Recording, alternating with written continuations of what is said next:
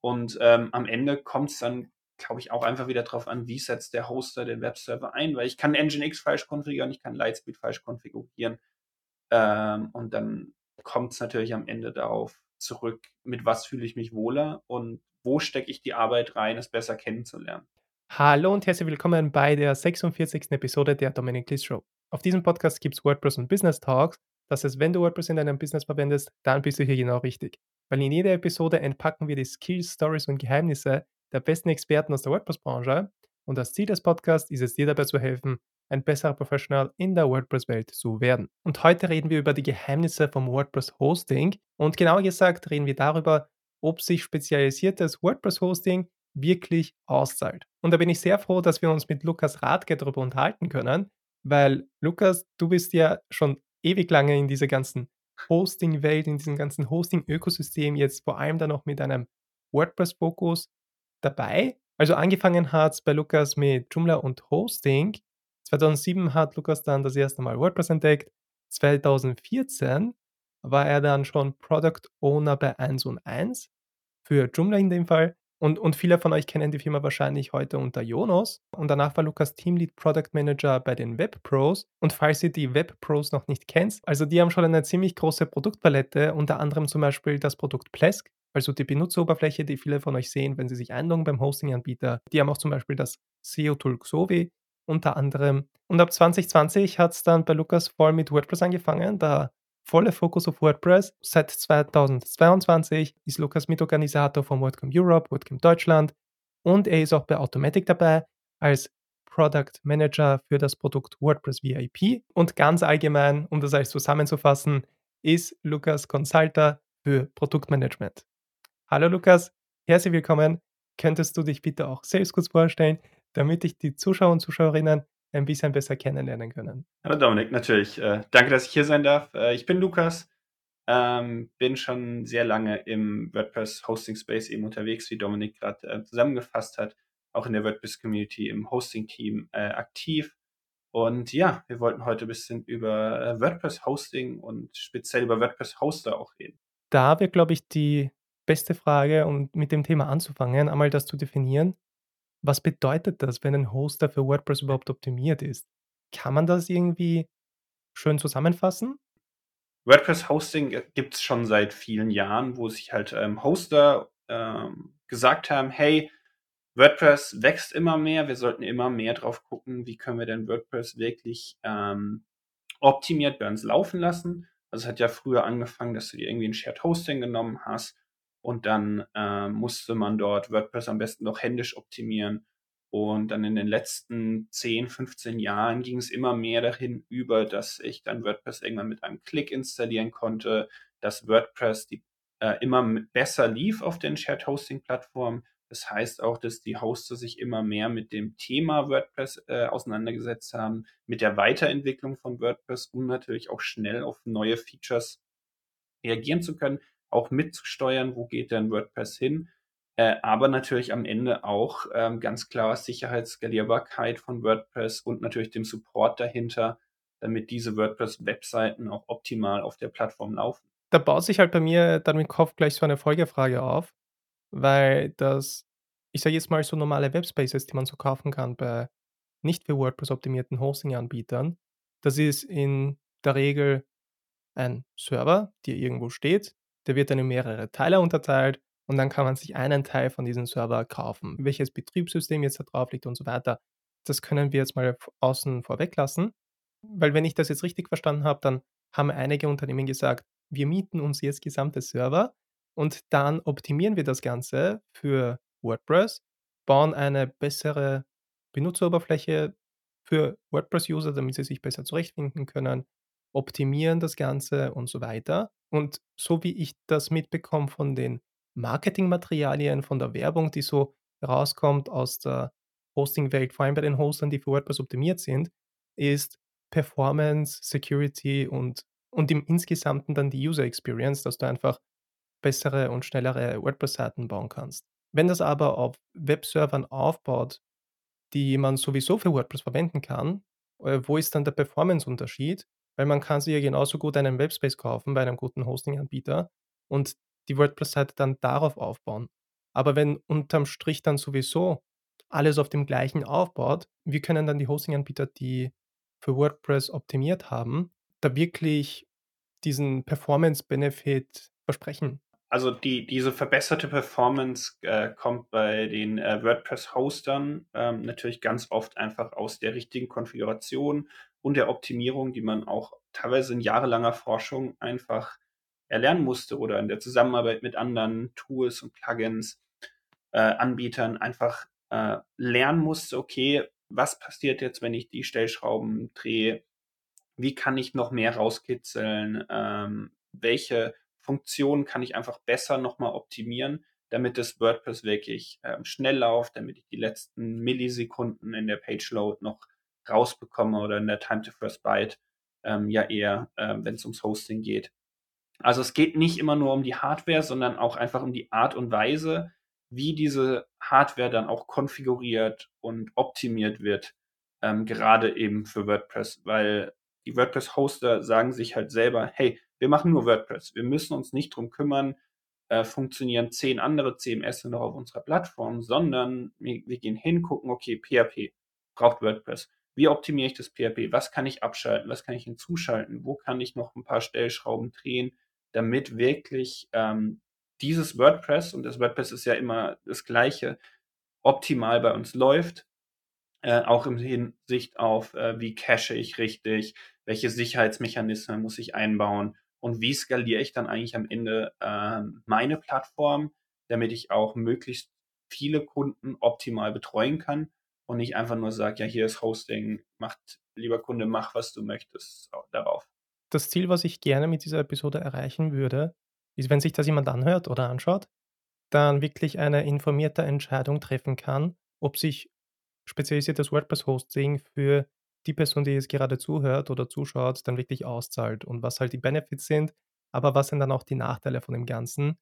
Und so wie ich das jetzt verstanden habe, wenn man zum Beispiel technisch nicht so stark drinnen ist, dass man sich einen gesamten Server selbst konfiguriert oder zumindest dann auch mit einem fertigen Webspace dann sich wohlfühlt und dann die richtigen Schrauben oder die richtigen Plugins installiert für WordPress, damit das dann rund läuft, dann nehmen einfach die spezialisierten Hosting-Anbieter, also die spezialisierten WordPress, WordPress dann einfach die Arbeit ab, dass du dir um diese Sachen keine Gedanken machen musst, wenn du wirklich technisch nicht so weit drinnen bist, dass du das selbst alles machen kannst, oder? Ähm, erstens das, aber auch selbst wenn du technisch sehr drin wärst, ähm, nehmen die dir halt einfach Arbeit und Zeit ab ähm, die du für andere Sachen äh, ausgeben kannst, sozusagen. Also ähm, warum soll ich jetzt, ähm, warum soll ich als Analogie mal gesagt, an meinem Auto jetzt versuchen zu lernen, wie der Motor funktioniert, um ihn selber zu reparieren, wenn ich doch einfach auch zu einer Werkstatt gehen könnte, die sich auf dieses Auto spezialisiert hat. Klar, das sind kostentechnisch andere Unterschiede, aber ich weiß halt, wenn sich jemand Forschung irgendwo reinsteckt und dieses Wissen dann sozusagen als Art eines Service verkauft, dann kann ich dem meistens auch trauen. Nicht nur was Performance angeht, sondern eben auch alle die versteckten Kosten, die noch im Hintergrund liegen. Ein Handwerker, der hat ja nicht nur die Kosten von seinem Hammer, sondern die Lehre hinten dran und alles, ähm, die man halt selber noch lernen müsste, um dann da reinzukommen. Kurze Werbepause in eigener Sache. Und zwar geht es um die WordPress Community Gruppe. Diese haben wir schon vor ein paar Monaten gestartet und wir werden immer mehr und mehr Leute. Und in dieser Community Gruppe da bekommst du Antworten auf deine WordPress-Fragen, du bekommst konstruktives Feedback zu deinen WordPress-Projekten und es gibt zweimal im Monat eine WordPress-Sprechstunde und dort können wir dein Anliegen auch gerne persönlich besprechen und den Link dazu findest du unten in der Beschreibung. Das heißt, schau vorbei. Die Community-Gruppe ist komplett kostenlos und jetzt geht's weiter mit dem Video. Also du zahlst deinem Handwerker nicht dafür, dass er einen Hammer benutzen kann, sondern dass er weiß, wo er draufkloppen soll. So in die genau. Richtung, gell? Ja. Und das bringt mich irgendwie zu dem Thema, wieso der Preisunterschied so groß ist. Weil man kann das von der positiven und von der negativen Seite sehen. Also, dass das dass der Preis gar nicht mal so unterschiedlich ist oder dass die Differenz bei den Hosting-Anbietern von für WordPress spezialisierte Hoster und für normale Webhoster eigentlich nicht so groß ist, wenn man alles bedenkt. Weil normalerweise bieten die für WordPress spezialisierten Hoster ein Full Package an. Also, da musst du dann in den seltensten Fällen dann wirklich noch was on top dazu kaufen. Aber Meistens sind schon sind schon Sachen wie Backups, Speicherplatz, SSL-Zertifikate und so weiter. All diese zusätzlichen versteckten Kosten, ähm, die sind meistens schon dabei und bei vielen Billig-Hosting-Anbietern, die machen so, äh, oft diese In-App-Purchases. Da musst du mal das SSL-Feature aktivieren, dann, äh, musst du mal mehr Speicherplatz für die Backups kaufen und so weiter. Wie siehst du den Preisunterschied? Ist der wirklich so groß? Oder wenn man alles dann mit den versteckten Kosten bei normalen Web-Hosting-Anbietern dazu rechnet, dass man dann einfach auf so einen ähnlichen Preis ohnehin kommen wird? Also klar, wenn man von außen drauf guckt, ähm, ich vergleiche dann bei Hoster A kostet mich ein Shared Hosting 19 Cent, dann gehe ich zu einem spezialisierten WordPress-Hoster und da kostet auf einmal 10 Euro im Monat. Da ist der Preisunterschied schon sehr signifikant, aber wie du auch schon gesagt hast, ähm, ist es dann halt ein komplett Package, wo ich wirklich weiß, ich habe alles drin, was ich für diese eine WordPress-Seite brauche. Und ich weiß auch, dass ähm, es wirklich auch für WordPress gemacht wurde. Äh, da haben sich Leute hingesetzt, haben gesagt, okay, wir wollen WordPress-Hosting anbieten, was gehört denn alles dazu? Und dann kommen eben keine versteckten Kosten mehr für zusätzliche Sicherheitsfeatures oder für eine Entwicklungsumgebung, also eine Staging-Umgebung noch nebendran. Äh, Backups sind dann meistens inklusive und zwar auch genau in der Größe, wie ich sie brauche, weil es bringt mir ja nichts, wenn ich 100 GB Webspace habe, aber nur ein 1 GB Backup Space. Ähm, und über solche Sachen machen sich halt WordPress-Hoster oft Gedanken. Und ähm, diese zusätzlichen Kosten liegen ja dann auch in dem Leistungsoptimierung für den Server, ähm, die Spezialisierung des Hosters auf WordPress, auch gerade im äh, Thema Support. Also sehr oft bieten ja die WordPress-Hoster eine kostenlose Migration oder eine Testmigration sogar an, äh, wo ich erstmal testen kann, ist es denn überhaupt was für mich? Und es sind halt alles Kosten, die der Hoster hat, die natürlich dann äh, auch in diesen WordPress-Hosting-Paketen mitgegeben werden. Ähm, dafür hat man diesen Full-Around-Service am Ende. Vielleicht, wenn wir jetzt ein bisschen konkreter in das Thema eintauchen, das, was ich ein bisschen immer kritisch sehe oder was mich bei vielen ein bisschen abschreckt. Einfach weil ich wahrscheinlich so ein gefährliches Halbwissen zu dem Thema habe und da jetzt nicht so stark in das spezielle Thema jetzt, äh, mich eingelesen habe. Aber viele WordPress-Hosting-Anbieter, die werben damit, dass die zum Beispiel die Lightspeed-Technologie eingebunden haben oder integriert haben auf den Server. Dann dann gibt's ja auch das Lightspeed-Plugin für WordPress und zusammen soll das den unglaublichen Boost geben und eine super WordPress-Seiten-Performance liefern. Aber wo ich dann ein bisschen im Internet recherchiert habe, gibt es gemischte Meinungen zu Lightspeed. Und wie siehst du das Ganze? Weil viele stehen da wirklich stark dahinter, so, hey, Lightspeed ist das Beste, Lightspeed ist super, damit kannst du wirklich tolle PageSpeed-Werte erreichen. Und manche sagen, hey, es ist ein Marketing-Scheme, das ist nur irgendwie so ein Tool, welches was macht, aber nicht wirklich was bringt. Und ja, es gibt halt diese zwei Spektren, also entweder extrem dagegen oder extrem dafür. Es gibt noch viele, die irgendwie so in der Mitte sind, aber ich habe da zu wenig ähm, Erfahrung damit oder zu wenig Wissen, dass ich da irgendeine aussagekräftige hm, Meinung dazu äußern könnte. Aber wie siehst du zum Beispiel das Thema Lightspeed? Genau, also äh, Lightspeed sieht man ja auch, wenn man in die Zahlen guckt, steigt immer mehr und mehr. Und äh, ich selber setze es ähm, oft nicht ein. Also ich bin da doch dann eher noch auf der Engine X-Seite, einfach auch, weil ich halt mir vor Jahren schon dieses Wissen angeeignet habe, wie konfiguriere ich ein Engine X perfekt, ähm, dass da meine WordPress-Webseiten gut drauf laufen. Aber man muss halt auch Lightspeed zugutehalten, die kamen viel später als jetzt ein Apache oder ein Engine X. Und haben dann halt auch ganz andere Startvoraussetzungen. Also die kamen zu Zeiten, wo ähm, dynamische Inhalte schon Standard waren, also PHP auswerten, ausliefern, wo Caching schon Ding war und können halt da auch viel später dann ansetzen äh, mit der Weiterentwicklung. Und ja, wenn man sich so die Seiten anguckt, Lightspeed ist leistungsfähig. Ähm, Gerade mit dem äh, genannten WordPress-Plugin funktioniert das Caching auch sehr gut. Und ähm, am Ende kommt es dann glaube ich, auch einfach wieder darauf an, wie setzt der Hoster den Webserver ein, weil ich kann Nginx falsch konfigurieren, ich kann Lightspeed falsch konfigurieren. Ähm, und dann kommt es natürlich am Ende darauf zurück, mit was fühle ich mich wohler und wo stecke ich die Arbeit rein, es besser kennenzulernen. Also es ist einfach als Tool zu sehen und je nachdem, wie das Tool eingesetzt wird, kann man bessere und schlechtere Ergebnisse bekommen. Genau, also nur weil jemand Lightspeed einsetzt, heißt es nicht per se, dass er schneller ist als äh, ein Hoster, der jetzt Apache einsetzt. Äh, ich kann mit Apache wahrscheinlich genau auch gute Ergebnisse erzielen, auch sehr gute Ergebnisse, auch je nach Anforderungen natürlich. Äh, und dann am Ende kommt es halt drauf an, wie fühle ich mich als Kunde damit. Äh, erfüllt der Hoster sein Versprechen? Ist meine Webseite gefühlt schneller? Und dann äh, kommt es eher darauf an. Weil meine persönlichen Erfahrungen am Anfang mit so, hey, ich habe das erste Mal von überhaupt von den für WordPress spezialisierten Hostern gehört, war so, hey, ist ja komplett unnötig, was, äh, wozu brauche ich das überhaupt? Die Webseiten laufen doch eh gut auf einem Apache-Server und so weiter. Ich installiere mir da einfach WordPress, eine cleane WordPress-Installation, setze dann WP Rocket auf oder ein anderes Optimierungsplugin und dann läuft die Seite eh schon ganz flott. Aber jetzt über die Jahre bin ich immer mehr und mehr Fan von für WordPress spezialisierten Hostern geworden.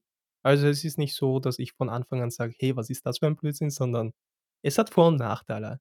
Das, was mich da am meisten stört aktuell, ist, dass die halt so viel Arbeit abnehmen wollen und wenn du wirklich, äh, Entwickler bist und dann mehr eingreifen möchtest ins System, dann hast du teilweise manche Sachen nicht, die du gerne hättest. Manche Sachen hast du schon, aber manche nicht und das nervt dann dann ein bisschen, wenn du eingeschränkt bist, äh, in deiner Arbeit.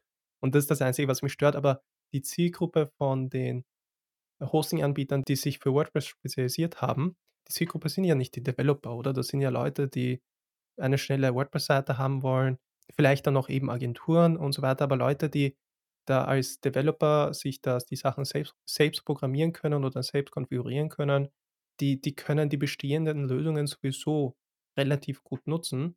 Also, vom von der Zielgruppe her, für wen würdest du sagen, dass das jetzt gedacht ist und wer sollte sich in welche Richtung bewegen, wenn man welche Projekte mit WordPress umsetzen möchte? Wenn es halt nur darum geht, ähm, ich möchte mich eigentlich gar nicht um mein Hosting kümmern. Ich, äh, möchte mich drum kümmern, dass meine Website schön aussieht, dass sie gut, ähm, guten Content produziert oder so, dann lohnt sich's natürlich immer, auf so 'n WordPress-Hoster zurückzugreifen. Wenn's jetzt aber, wie du gesagt hast, ich jemand bin, der jede einzelne Stellschraube drehen möchte, der die PHP-Inis anfassen möchte, ähm, wo man selber einfach noch, äh, rumschrauben möchte, dann lohnen sich, ähm, halt Hos WordPress-Hoster meistens nicht, weil man halt die ganzen Optimierungen auch gar nicht von ihnen dann nutzt oder nicht nutzen kann, wenn man halt die Sachen selber macht.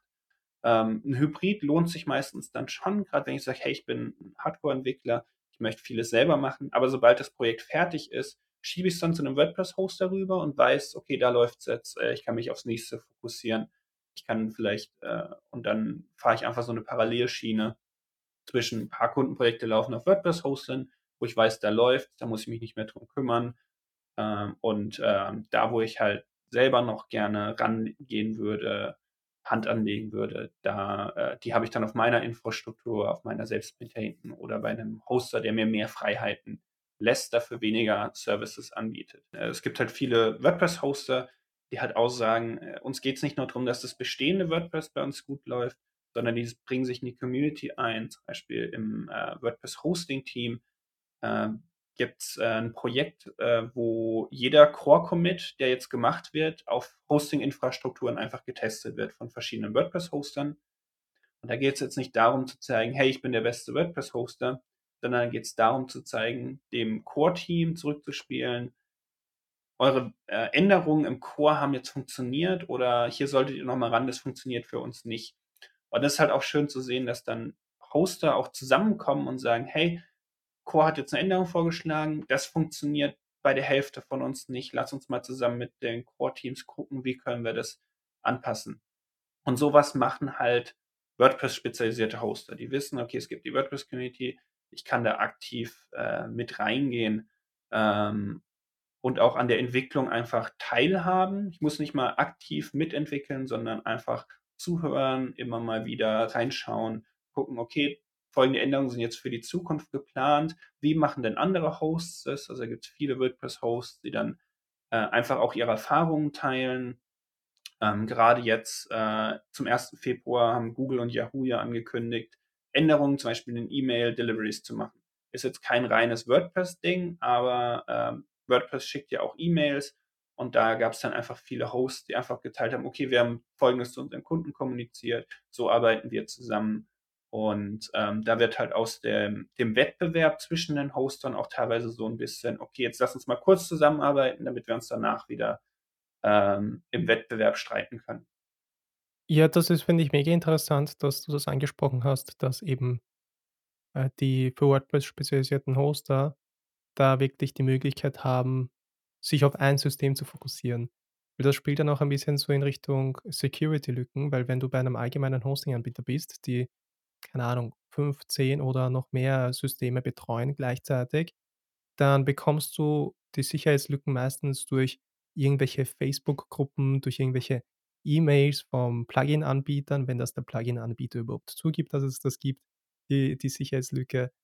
Und bei einem spezialisierten Hoster, da schaut das manchmal, nicht immer, aber manchmal ein bisschen anders aus, oder? Genau, also ähm, spezialisierte WordPress-Hoster und Sicherheit gibt es dann in verschiedenen Leveln.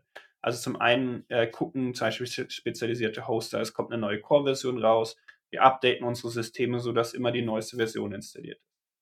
Dann geht es auch weiter, dass sie sagen, okay, wir haben installierte WordPress, wir gucken mal, dass wir unsere Kunden dazu bringen, die zu updaten oder updaten die sogar für die Kunden. Ähm, reagieren schnell auf Sicherheitslücken. Gerade wenn jetzt neue Updates für WordPress rauskommen, dann wird das ja auch intern angekündigt in der WordPress-Community und wenn ein Hoster dann darauf schon vorbereitet ist, dass jetzt morgen das Sicherheitsupdate kommt, dann stellen die natürlich auch Leute ab, die sich dann darum kümmern, dass wenn morgen um 19 Uhr das Sicherheitsupdate kommt, dass um 19 Uhr zwei noch Leute im Büro sind oder am Laptop sind, die dieses Update ausspielen können, während halt generische Hoster dann irgendwie über irgendwelche Sicherheitsmails oder Worst Case von den Kunden Support-Ticket bekommen, hey, wann updatet ihr mal mein WordPress? Ja, aber die Hosting-Anbieter updaten das WordPress oder habe hab ich das jetzt falsch verstanden? Äh, also es gibt sehr oft ähm, so Managed WordPress-Angebote, wo einfach gesagt wird, du brauchst dich um, um den Core gar nicht kümmern oder wo man sogar teilweise Änderungen am Core gar nicht durchführen kann von WordPress, wo einfach der Host sagt, wir kümmern uns um alles. Ähm, das spart mhm. Ressourcen auf der Kundenseite, das spart ähm, Server-Ressourcen auch auf der ähm, Hoster-Seite äh, und dann kümmert sich der Hoster einfach um die Updates oder dass eben auch neue, wenn jetzt ein neues WordPress installiert wird, dass dann die neue WordPress-Version genommen wird und nicht die, die vor zwei Stunden äh, zwar noch als sicher galt, aber jetzt eben nicht mehr sicher ist. Ähm, hinzu kommt halt auch bei WordPress-Hostern, dass die wissen, wie muss ich WordPress konfigurieren oder meinen Server konfigurieren, damit WordPress sicher ist. Äh, also ganz oft ähm, sieht man halt, wenn äh, WordPress-Hoster sagen zum Beispiel, dass man im WP-Content-Folder äh, Uploads einfach kein PHP-Dateien ausführen kann. Weil da werden ja eigentlich nur Bilder und Medien hochgeladen, wo keine Exen-Dateien drin sein sollen, eigentlich keine PHP-Dateien oder so, die irgendwie ausführbar sind und deshalb Schadcode wieder auf die Besucher der Webseite oder auf dem Server ausführen können.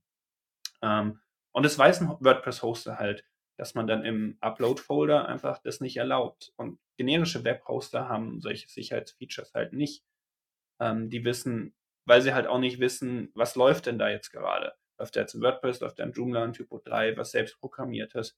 Ist denen teilweise egal, was da läuft, aber WordPress-Hoster wissen halt genau, okay, hier läuft nur WordPress und für WordPress müssen wir einfach folgende Sicherheitscheckliste einmal abhaken am Anfang. Und immer wenn was Neues reinkommt, gucken wir, okay, kommt eine neue Sicherheitsempfehlung vom WordPress-Team, dann passen wir das mal direkt an, damit unsere Kunden einfach auch sicher bleiben. Ja, weil da ist es, finde ich, auch schwierig, so eine Balance zu finden zwischen, wie sehr greife ich dann in WordPress ein und wie sehr behalte ich dann WordPress im Core genauso, wie es ist. Weil letztens habe ich das gemerkt, was mich halt mega gestört hat, war, dass ein Hosting-Anbieter, einer aus, äh, aus den USA, der wirklich groß ist und für WordPress spezialisiert ist, da wollte ich einfach ein Backup-Plugin installieren. Also ich glaube, das war in dem Mhm. Fall BackWP einfach um die Backups automatisch als zweites Backup zu erstellen und dann automatisch an ein FTP-Storage irgendwo hinzuschicken.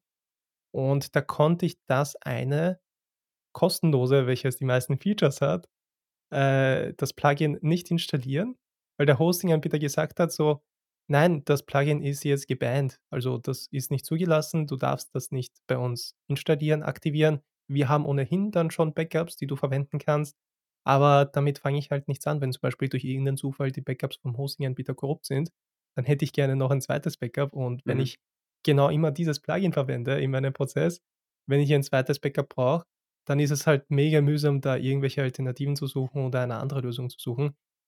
Obwohl das halt von WordPress out of the box funktionieren sollte, aber der Hosting-Anbieter hat die Entscheidung getroffen: „Ja, aus dem und dem Grund, haben wir lassen wir das Plugin nicht mehr zu.“ Und das war dann so ein Aha-Moment, so: „Boah, das war mega mühsam.“ Ähm, Und ja, äh, ja. verstehe ich und ich glaube, da kommt's eben auch immer auf die Argumentation des Hosters an, weil klar, jede Sicherheitsfeatures hat auch ihre Nachteile, äh, kommt zu irgendwelchen Kosten, ähm, und dann ist es immer so 'ne Balance zu finden: Wie stelle ich Sicherheit fest, aber wie gebe ich trotzdem noch Flexibilität an die Kunden raus?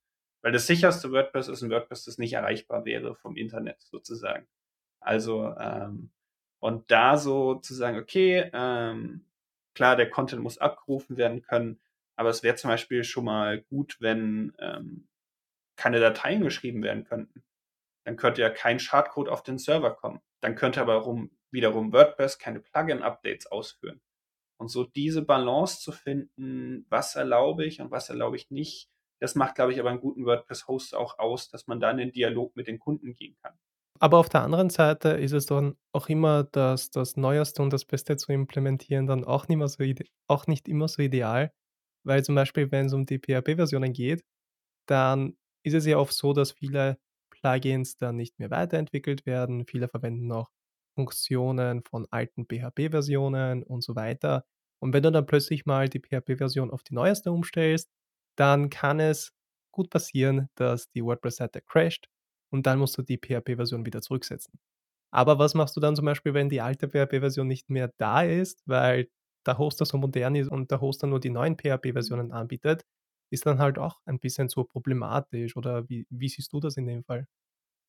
Genau, also, ähm, da gi gibt's, äh, 'ne gute Story vor 1, 2 Jahren, als dann so PHP 8 und PHP 8.1 und 8.2, ähm, auch auf 'n Markt kommen kamen, gab's viele Hosts, die gesagt haben: „Okay, jetzt schalten wir PHP 5.6, was eh schon lange End of Life war, und PHP 7.4 und 7.3, äh, schalten wir ab und zwingen einfach alle unsere Kunden immer die neueste PHP-Version zu benutzen.“ Zu dem Zeitpunkt damals ha gab's aber noch keinen Full Support von WordPress für die neueste PHP-Version, weil eben, wie du gesagt hast, es gab Plugins, wo man einfach nicht sagen konnte, funktionieren die mit'm neuesten WordPress. Zwar wusste man, dass, äh, der Core funktioniert, aber eben nicht alles außen rum. Und dann war's auch Teil der Aufgabe von uns als, ähm, Community und als Hosting-Team, auf die Hoster zuzugehen und zu sagen: „Hey, passt mal auf, was ihr da grad macht, macht sicherheitstechnisch Sinn, macht performance-technisch Sinn.“ Ihr werdet aber sehr viele Kundenprobleme dann haben, weil die Webseiten dann auf einmal nicht mehr funktionieren. Und da kommt dann dieses Fingerspitzengefühl rein. Und da ist halt auch wichtig, dass ich als WordPress-Hoster immer nah am Puls der Zeit bleibe, dass ich eben solche Einschätzungen auch selber treffen kann und nicht einfach nur sage: „Okay, ich folge dem PHP-Zyklus. Ähm, PHP 8.3 kommt jetzt raus, wird sofort allen aufgezwungen und dann crashen vielleicht Seiten.“ Und im Worst Case sage ich dann noch: „Ja, aber Kunde, bist ja selber schuld. Du hast das Plugin ja installiert.“ Na und vor allem das, was wirklich tricky ist, ist, dass bei WordPress-Plugins, dass das Plugin die PHP-Version unterstützt. Das ist ja einfach nur eine Änderung von einer Textzeile. Also, das muss nicht wirklich irgendwie das wird ja nicht wirklich von WordPress geprüft, ob das wirklich kompatibel ist mit der neuen Mhm. PHP-Version, sondern das kann man als Developer einfach in einer Textzeile als Plugin-Information mitgeben. Ja, es wurde unter der PHP PHP-Version getestet und es funktioniert, aber ich kann mir auch gut vorstellen, dass man das nicht immer so gut testet und einfach die Version erhöht. Ah, wird eh schon funktionieren und dann hast du die Info bei den Plugins: „Ja, diese PHP-Version wird unterstützt“, aber dann stellst du die PHP-Version ein und es wird nicht unterstützt. Und das ist dann auch manchmal so problematisch. Kommt sehr selten vor, aber könnte theoretisch passieren. Ja, also, äh, es wird ja, wie gesagt, nirgendswo geprüft. Man verlässt sich da auf den Entwickler oder das Entwicklerteam und, äh, hofft einfach, dass diese Personen nicht einfach sagen: „I ich habe jetzt Angst, dass Leute mein Plugin nicht mehr installieren, deswegen schreibe ich eigentlich immer die neueste PHP-Version und die neueste WordPress-Version rein.“ Äh, einfach damit ich erst mal keine Arbeit habe, den Code anzufassen. Und ein anderes Thema vielleicht, weil je mehr du zahlst, dann erwartest du dir, dass du mehr und mehr und mehr hast oder bekommst. Das, was viele, glaube ich, abschreckt, auf einen auf WordPress-spezialisierten Hosting-Anbieter umzusteigen, ist, dass du dann ins Angebot schaust. Du zahlst, sage ich jetzt mal, zehnmal mehr fürs Hosting, aber du hast zum Beispiel keine E-Mail-Postfächer. Du kannst oft die Domain nicht verwalten beim Hosting-Anbieter. Natürlich nicht bei jedem, bei manchen schon, bei manchen aber nicht. Weißt du, was es da auf sich hat, mit dem, dass man keine E-Mail-Postfächer hat bei besseren Hosting-Anbietern oder keine Domain-Verwaltung? Ähm, also was halt dann viele WordPress-Hoster machen, die sagen, okay, wir haben eine endliche Anzahl an Ressourcen. Sie konzentrieren sich darauf, einen besseren WordPress-Support zu leisten, eine bessere WordPress-Plattform zu liefern, ähm, besser einfach das WordPress, die, die, eine bessere WordPress-Experience für die Kunden auszuliefern und sagen halt, es gibt so viele E-Mail-Dienste da draußen, es gibt so viele Domain-Dienste da draußen, die das hundertmal besser machen. Um daran dahin zu kommen, müssten wir so viele Ressourcen einsetzen, das wollen wir gar nicht, das können wir gar nicht aufbringen. Äh, oder die sagen halt, okay, dann machen wir halt eine Partnerschaft lieber mit äh, E-Mail-Anbietern, mit Domain-Anbietern, mit Backup-Anbietern, mit, also oft gibt es ja auch so Shared Hosting, wo du dann noch irgendwelche Office-Dienste oder so mit drin hast. Und WordPress-Hoster zeichnet sich halt meistens dadurch aus, dass sie sich auf WordPress konzentrieren und den Rest nicht machen. Und dann sagen, okay, andere können das besser, andere können das zuverlässiger. Ich möchte jetzt nicht 10% meiner Zeit irgendwo anders rein investieren, weil die fehlen mir am Ende vielleicht, um die nächste WordPress-Sicherheitslücke zu fixen, um die letzten 10 Millisekunden in Time to First Byte rauszuholen von meiner Plattform. Ja, und je mehr und mehr Erfahrung ich sammle im, im Thema eben Bereich WordPress-Projekte, Hosting und das Ganze, desto mehr desto weniger will ich mich persönlich um die E-Mails dann auch kümmern. Wenn es zum Beispiel darum geht, eine WordPress-Seite zu migrieren, dann sage ich: „Okay, ich kann dir gerne die WordPress-Seite migrieren, aber E-Mails, wenn es nicht notwendig ist, dann lassen wir es bitte dort, wo sie sind“, weil das ist meistens ziemlich mühsam. Und selbst da merke ich, okay, ich habe immer mehr den Fokus auf WordPress, also nur WordPress und alles, was damit verbunden ist. Wenn es unbedingt sein muss, dann okay, dann können wir uns drum kümmern. Aber wenn es nicht sein muss, dann wäre es gut, wenn wir das trennen könnten. Ja. Und deswegen verstehe ich das auch den Ansatz so, hey, äh, entweder du fokussierst dich voll drauf oder du fokussierst dich voll drauf und hast dann noch kleine Ablenkungen, die du die dir dann einfach die Zeit wegnehmen. Also E-Mail ist ein richtig komplexes Mhm. Teil. Es geht ja nicht nur darum, Web 'n E-Mail-Server aufzusetzen, dass E-Mails rein und rauskommen und ich ein schönes Frontend habe oder per SMTP und IMAP drauf zugreife. Und dann, äh, muss man sich schon mit Sachen wie mit Spams auseinandersetzen. Also, wie wie kümmere ich mich darum, dass die Kundenmails einfach nicht im Spam-Folder von anderen Leuten landen und alles. Äh, und da kann man einfach so viel Wissen und Zeit reinstecken, dass die WordPress-Hoster sagen: „Ne, das das ist es uns nicht wert. Wir machen lieber das WordPress gut.“ Ja, das ist sowieso ein Thema für eine komplette neue Podcast-Episode. E-Mail-Versand, E-Mails und so weiter. Also, eine haben wir darüber schon gehabt, äh, dann wieso E-Mails überhaupt im Spam landen, was alles dahinter steckt, aber da gibt's so viele Unterthemen, wo man sich drüber unterhalten kann. Deswegen, äh, ja, würde ich das Thema gerne mal belassen, sonst können wir uns da in eine Lücke vertiefen, in einer Sackgasse, wo wir noch Ewigkeiten drinnen verweilen könnten. Aber du hast ja sehr viel Erfahrung mit Plesk, weil du warst ja bei den Webpros Product Manager. Ich glaube, unter anderem auch für Plesk, auch für andere Genau. Produkte, glaube ich. Und deswegen finde ich es mega cool, dass wir dass wir uns heute unterhalten über Hosting, weil es gibt ja bestimmte Vor und Nachteile von Plesk. Also, so aus meinen Erfahrungen ist der große Vorteil, es ist einheitlich, es schaut ähnlich aus bei vielen Hosting-Anbietern und es ist einfach eine vertraute Umgebung und du weißt ungefähr, wo du was findest, wenn du zu einem Hosting-Anbieter switcht, der zum Beispiel auch Plesk als Benutzeroberfläche installiert hat. Nachteil ist halt ein bisschen so, okay, es ist ein vorgegebenes System. Hosting-Anbieter, die zum Beispiel eine eigene Benutzerfläche implementiert haben für das Verwalten vom Hosting. Wenn du dich einloggst, dann hast du einfach mehr Kontrolle, mehr Freiheit, da Features zu zu implementieren, so wie du es gerne zu 100% hättest. Äh, könntest du von deiner Seite auch über die Vor und Nachteile von Plesk erzählen? Aber für die Leute, die das vielleicht noch nicht so kennen, so könntest du in einem Satz oder in 2 Sätzen Plesk vielleicht erklären, was das ist? Genau, also, äh, Plesk ist 'ne Serververwaltungssoftware, ähm, Software, wo ich einfach 'ne schöne Oberfläche habe, um all das zu machen, was ich sonst übers Terminal oder über Config-Files und alles Mögliche machen müsste. Also ich, ich rufe das in meinem Browser an, ich kann alle meine WordPress-Installationen zum Beispiel sehen und habe natürlich auch spezialisierte Tools dann, um alles auf meinem Server zu verwalten. Ähm, Vor- und Nachteil kann man immer so ein bisschen abwägen, was halt äh, massiv dann wieder ein Vorteil ist, gerade bei so Tools wie Plesk, ist, dass die ein eigenes ähm, Entwicklungs- und Research-Team haben, die sich dann zum Beispiel auf WordPress fokussieren. Die dann sagen, okay, wir gucken, wie können wir WordPress-Hostern es leichter machen, WordPress-Hosting anzubieten. Sie sammeln eine Erfahrung von, von der ganzen Branche, wenn es um WordPress-Hosting geht, vom Einsteiger bis zu den Profis, müssen dann halt aber ihre Tools auch für alle diese Leute anbieten können, weil du kannst halt nicht sagen, okay, wir bauen jetzt ein WordPress-Tool nur für Einsteiger, wollen aber auch unsere, äh, unsere Serververwaltungssoftware für Profis anbieten, für Hoster anbieten. Und da musst du halt immer die Balance finden, wie biete ich, wie baue ich Features so, dass sie von allen genutzt werden können, dass es für alle Sinn macht, ähm, auch preistechnisch oder so gesehen. Und ähm, hast aber halt als Hoster oder User von solchen Plattformen oft den Vorteil, dass andere ähm, die Entwicklung und ähm, die Weiterentwicklung, die Forschung in den Bereichen machen.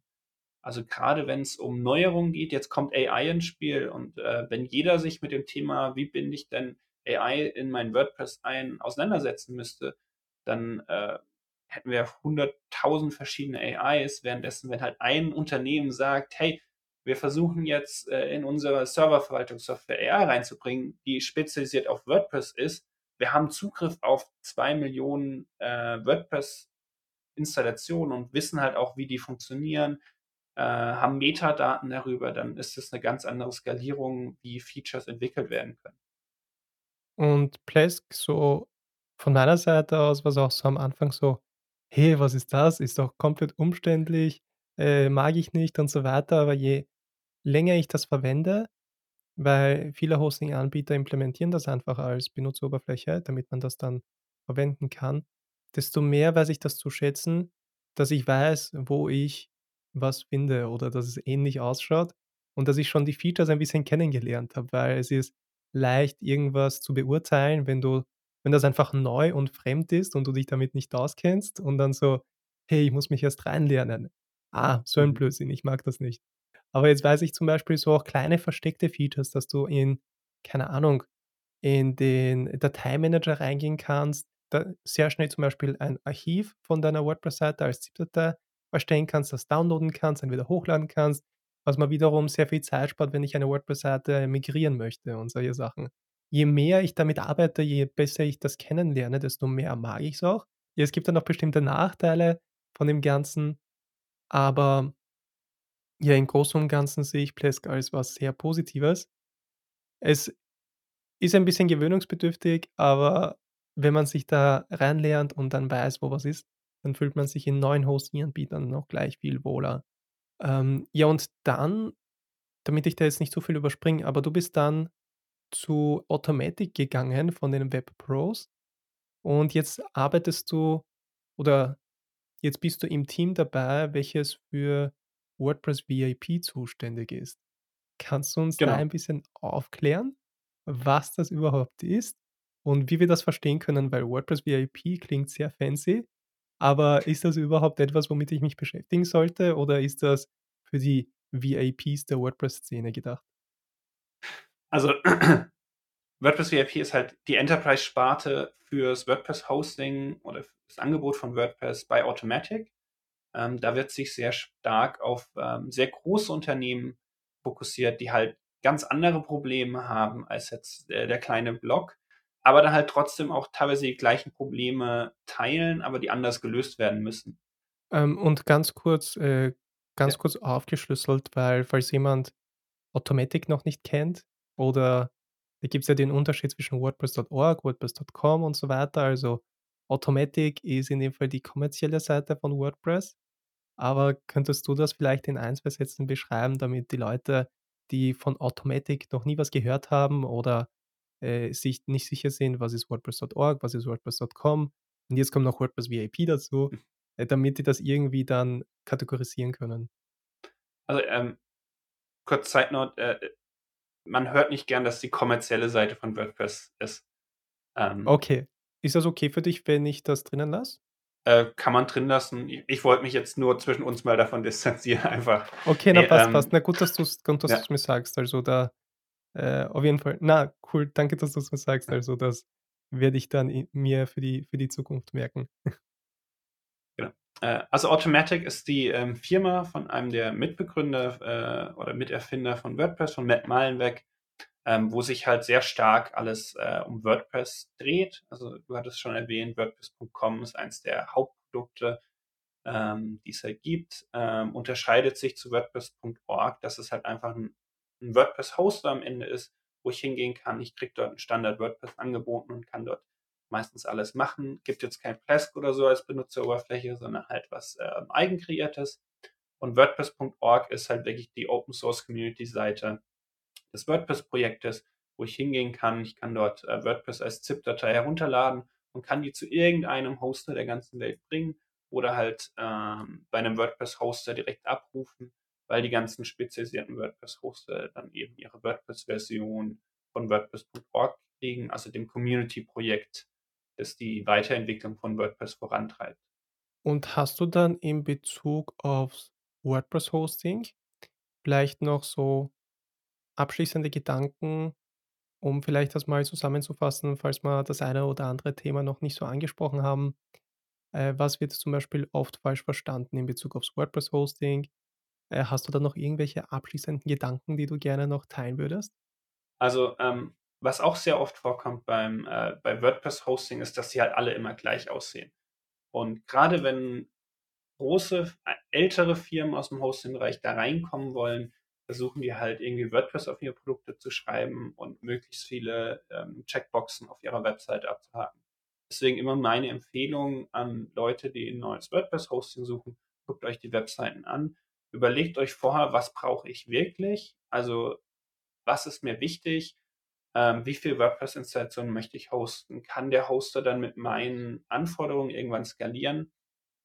Und, ähm, worauf lege ich Wert und worauf legt der Hoster Wert? Gibt's da 'ne große Überschneidung? Wenn ja, ist es wahrscheinlich 'n guter, ähm, Einstieg. Und das ist halt auch das Tolle dann wiederum an WordPress. Es ist Open Source, es ist portabel. Das heißt, selbst wenn ich mal schlechte Erfahrungen mit 'nem Hoster mache, dauert es meistens nur wenige Stunden, wenn nicht sogar nur Minuten, um mein WordPress von A nach B jetzt umzuziehen und äh, dort von Neuem anzufangen, beziehungsweise meinen bestehenden Content einfach weiter zu pflegen.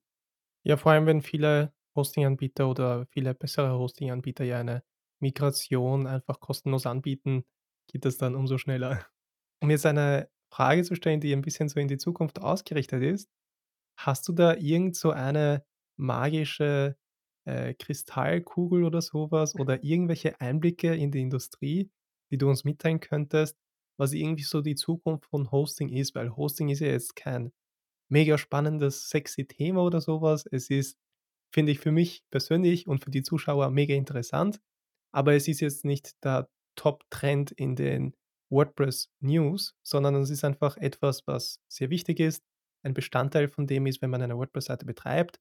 Aber hast du da irgendwelche Einblicke, was die Zukunft von Hosting betrifft? Gibt's da irgendwas, was kommen wird, was das irgendwie stark den Hosting-Horizont verändern wird? Oder wird alles so laufen wie bis jetzt? Hast du da irgendwelche Einblicke, die du mit uns teilen kannst? Also, was man halt so generell über die Zukunft des WordPress-Hostings sagen kann, ist, dass, ähm, sich immer mehr Leute auch richtig, äh, spezialisieren. Das heißt, äh, sie sie gucken, welche besten Zutaten gibt es auf dem Markt für WordPress-Hosting, fügen die zusammen, äh, um einfach 'n richtig schön spezialisiertes WordPress-Hosting anzubieten. Ich glaube, das wird in den nächsten Jahren immer mehr kommen.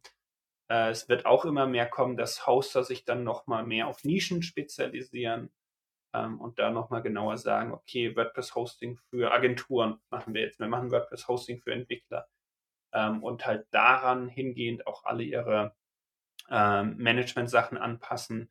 Automatisierung mit AI wird 'n Riesending in den kommenden Jahren sein, also, dass man da noch nicht mehr sieht, wie jetzt, ähm, Hosting-Tools auch AI nutzen können, um einfach die Automatisierung, die das die Managementaufgaben zu verbessern, aber halt auch Sicherheitsmaßnahmen, wenn's drum geht, äh, wie mache ich denn WordPress-Hosting sicher? Wie skaliere ich es sicher? Und ähm, so wird es in die Richtung gehen in der Zukunft. Zum Thema AI, weil ich kann mir darunter schwer was vorstellen, dass man das sinnvoll für Hosting nutzen kann oder welche Anwendungsfälle es theoretisch gäbe, was man wie man jetzt AI bei bei Hosting für WordPress einsetzen kann. Hast du da vielleicht ein paar Ideen, wie man das gut einsetzen kann oder ist das eher so das nächste Buzzword, das dazukommen wird bei den Angeboten der Hosting-Anbieter? Also ich, ich glaube, es gibt äh, einen Weg für die Hosting-Anbieter und im, generell im WordPress-Hosting-Space, wo AI eingesetzt wird, wo es die Leute gar nicht mal groß mitbekommen. Und es geht halt darum, dann äh, Anomalien in Logfiles oder so zu äh, entdecken, weil gerade äh, die WordPress-Hoster haben ja eine massive Anzahl an WordPress-Installationen, haben Zugriff auf Logdateien und alles und ähm, können dann natürlich Large Language Models äh, oder äh, Machine Learning Models drauf trainieren, diese Logfiles einfach zu lesen, zu verstehen und dann zu erkennen, was läuft gerade auf sehr vielen WordPress-Installationen schief. Also sagen wir, es kommt ein neues Update für ein Theme XY raus und eine AI könnte erkennen, okay, das Update ist jetzt auf 10.000 der Installationen schiefgelaufen, ich stoppe es mal für die nächsten eine Million WordPress-Updates. Einfach um sicherzustellen, okay, in welchen Kombinationen WordPress Core Plugin, Themes, äh, Drop-ins, gibt es Probleme. Und wenn eine AI dann so schlau sein kann und sagen, okay, folgende Kombination schließe ich als unupdatebar aus und finde dann aber wiederum Lösungen für Kunden, wie man trotzdem sicher bleiben kann, weil die AI dann weiß, okay, Angriffsvektor XY, ähm, so passen wir dann äh, automatisch vielleicht die Sicherheitsmaßnahmen einfach an, dass selbst mit einem äh, outdated Theme, weil ich es nicht updaten kann, weil die Webseite sonst kaputt gehen würde, ähm, die WordPress-Installation noch sicher ist, bis eben ähm, diese Sicherheitslücken äh, besser gefixt werden können, damit das Update auch durchgeht. Voll, an das habe ich überhaupt nicht gedacht und jetzt ist mir dann auch eingefallen, eigentlich könnte man das auch gut dazu verwenden, dann zum Beispiel Hacks zu erkennen. Also wenn eine WordPress-Seite gehackt wurde, da gibt es bereits so irgendwelche Scanner, die man verwenden kann, aber Oft erkennen die auch fälschlicherweise Sachen, die jetzt keine Hacks sind, als: „Hey, deine Seite ist bedroht.“ Und das ist natürlich immer nervig, wenn man dann die E-Mails bekommt und dann feststellt: „Hey, es passt eigentlich, das ist kein Hack, sondern das soll so sein.“ Und wenn das besser funktioniert, wäre das natürlich ideal. Äh, wenn irgendwas passiert auf den Maschinen oder wenn jetzt ein Angriff über SFTP passiert, dass dann eine AI eine Logfiles erkennen kann: „Okay, Folgendes passiert gerade auf 10.000 WordPress-Webseiten fast gleichzeitig und gleichen Schritte, die gleichen Abstände zwischen den Schritten passieren. Da, da kann irgendwas nicht stimmen. Ich raise mal lieber irgendeinen Flag und dann äh, guckt sich das vielleicht ein Mensch an oder eine andere AI kann dann noch äh, bestimmen, okay, hier, hier, hier findet gerade ein großflächiger Angriff statt und wir haben erkannt, alle diese 10.000 WordPress-Webseiten benutzten folgende Core-Version und das Plugin XY dazu noch installiert. Das flaggen wir vielleicht mal als potenziell gefährlicher ein, statt einfach nur zu sagen, okay, ich habe hier meine Malware-Scans ähm, von früher, ich weiß, folgende Signaturen sind Viren und sobald diese Signatur auftaucht, ähm, handle ich mal, aber das ist halt sehr retroaktiv, statt einfach proaktiv zu erkennen, okay, da passiert gerade irgendwas auf sehr vielen WordPress-Webseiten, ich handle jetzt lieber mal. Lukas, ich glaube, wir haben jetzt sehr viel über WordPress-Hosting gesprochen. Ich glaube, die Leute haben sehr viele nützliche Inputs und Insights bekommen wie das alles abläuft, was die Vor und Nachteile sind. Hm, ich würde gerne noch, äh, den Spotlight geben, falls du etwas promoten möchtest, falls du etwas in den Spotlight stellen möchtest, dann mach das bitte jetzt. Ich kann nur alle dazu einladen, die sich mit dem Thema WordPress und Hosting auseinandersetzen, sich mal Gedanken selber darüber zu machen, wo bin ich denn aktuell gehostet, bin ich da zufrieden. Ähm, in der WordPress-Community gibt es, wie gesagt, ein Hosting-Team, wo wir immer gerne äh, Fragen beantworten, Leute dazu nehmen, weil wir eben auch Handbücher für Hoster pflegen, wo dann drin stehen, wie konfiguriere ich Sachen perfekt, welche Unterstützung kann man anbieten. Und da ist natürlich jede helfende Hand auch immer gern gesehen, ähm, die neuen Input einbringt. Gibt es da irgendeine Seite, wo man sich melden kann, falls man da äh, Teil des Ganzen sein möchte? Genau, das wäre dann auf äh, make.wordpress.org slash hosting ähm, da finden auch alle zwei Wochen äh, dann im offiziellen WordPress Slack-Channel die Team-Meetings statt. Und eben auf der Slash-Hosting-Seite äh, ist dann auch alles erwähnt, wie man in die Teams reinkommt, welche Projekte wir aktuell am Laufen haben und wie man sich da beteiligen kann.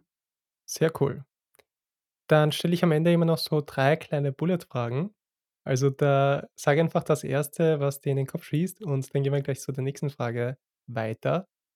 Wenn es Hosting und WordPress nicht gäbe, was wäre dein Alternativberuf? Ähm, dann hätte ich wahrscheinlich irgendwas mit meinen Händen gemacht, also, ähm, Dachdecker oder Schreiner. Das haben wir interessanterweise oft. Also, dass man das dann irgendwas Physisches gerne machen würde, ja. Ich glaube, wir sitzen einfach zu viel vorm Computer und brauchen dann irgend so ein so eine physische Arbeit. Ähm, 2. Frage: Was ist das nervigste WordPress-Feature? Die die Admin-Notifications, dass da einfach keine Kontrolle teilweise mehr drüber ist, wie viele Sachen angezeigt werden. Also, grad wenn man sich 'ne neue WordPress-Installation von 'nem Bekannten oder 'nem Freund anschaut, man geht rein und man hat schon mal 10 von diesen roten Linien, so: „Hier musst du was machen, da musst du was machen.“ Das das muss man irgendwie in den Griff bekommen. Und dann kommen die ganzen Black-Friday-Angebote. Genau. Am anderen Spektrum, was war so der letzte Aha-Moment mit WordPress, wo du überrascht warst, dass WordPress das auch kann? Ähm, den WordPress Playground. Also, da bin ich heute noch, äh, baff drüber, so so was dass es einfach möglich ist. Also, dass, ähm, sich Leute hingesetzt haben und gesagt: „Okay, wir brauchen 'ne WordPress-Installation, die nur zum Testen, zum Ausprobieren von Sachen ist, wo gar kein Hoster dahinter laufen muss, sondern das ist alles im Browser.“ Und dass so was einfach funktioniert, äh, hat mich sehr erstaunt. Okay, das ist jetzt neu für mich. Also, du mei also, es ist so eine, keine Ahnung, Chrome-Extension, die man sich einfach installiert und dann hast du lokal WordPress aufgesetzt oder was kann ich drunter verstehen? Ne, ähm, ist 'ne Webseite, äh, auf, äh, WordPress.net/playground, ähm, ist die zur Verfügung gestellt und da läuft wirklich ein komplettes WordPress rein in deinen Browser. Also, da wird, äh, PHP im Hintergrund von deinem Browser über WebAssembly interpretiert. Das heißt, jedes Mhm. Mal, wenn du da drauf kommst, kriegst hast du 'n neues WordPress. Du kannst dort Plugins installieren, du kannst Plugins testen. Ähm, du kannst lokal dann auch speichern danach, importieren, exportieren. Aber du hast halt eine WordPress direkt im Browser, ohne irgendwas zu installieren, ohne zu 'nem Hoster zu gehen, ähm, nur für dich erreichbar. Cool, das werde ich auf jeden Fall ausprobieren müssen. Habe ich noch nicht gehört, aber bin schon gespannt. Äh, gibt's noch irgendeine finale Message, die du an die Zuschauer und Zuschauerinnen weitergeben möchtest? Äh, passt auf, dass euer WordPress immer up to date und sicher bleibt. Macht euch Gedanken drüber übers Hosting und, ähm, ja. Hört weiter dem Dominik zu. Ne, ähm, keine Ahnung. Passt. Also, es wird alles unten verlinkt sein, also Kontaktdaten zu dir, alles, worüber wir jetzt gesprochen haben, wird alles unten verlinkt sein. Ja, dann war's das mit dieser Episode. Vielen, vielen Dank für deine Zeit, dass wir heute uns über Hosting unterhalten konnten und ich hoffe, dass wir uns bei dem einen oder anderen WordCamp dann persönlich über den Weg laufen werden. Ich freue mich drauf. Danke dir für, äh für die Bühne, dass du mich eingeladen hast, dass wir so 'n tolles Gespräch führen konnten.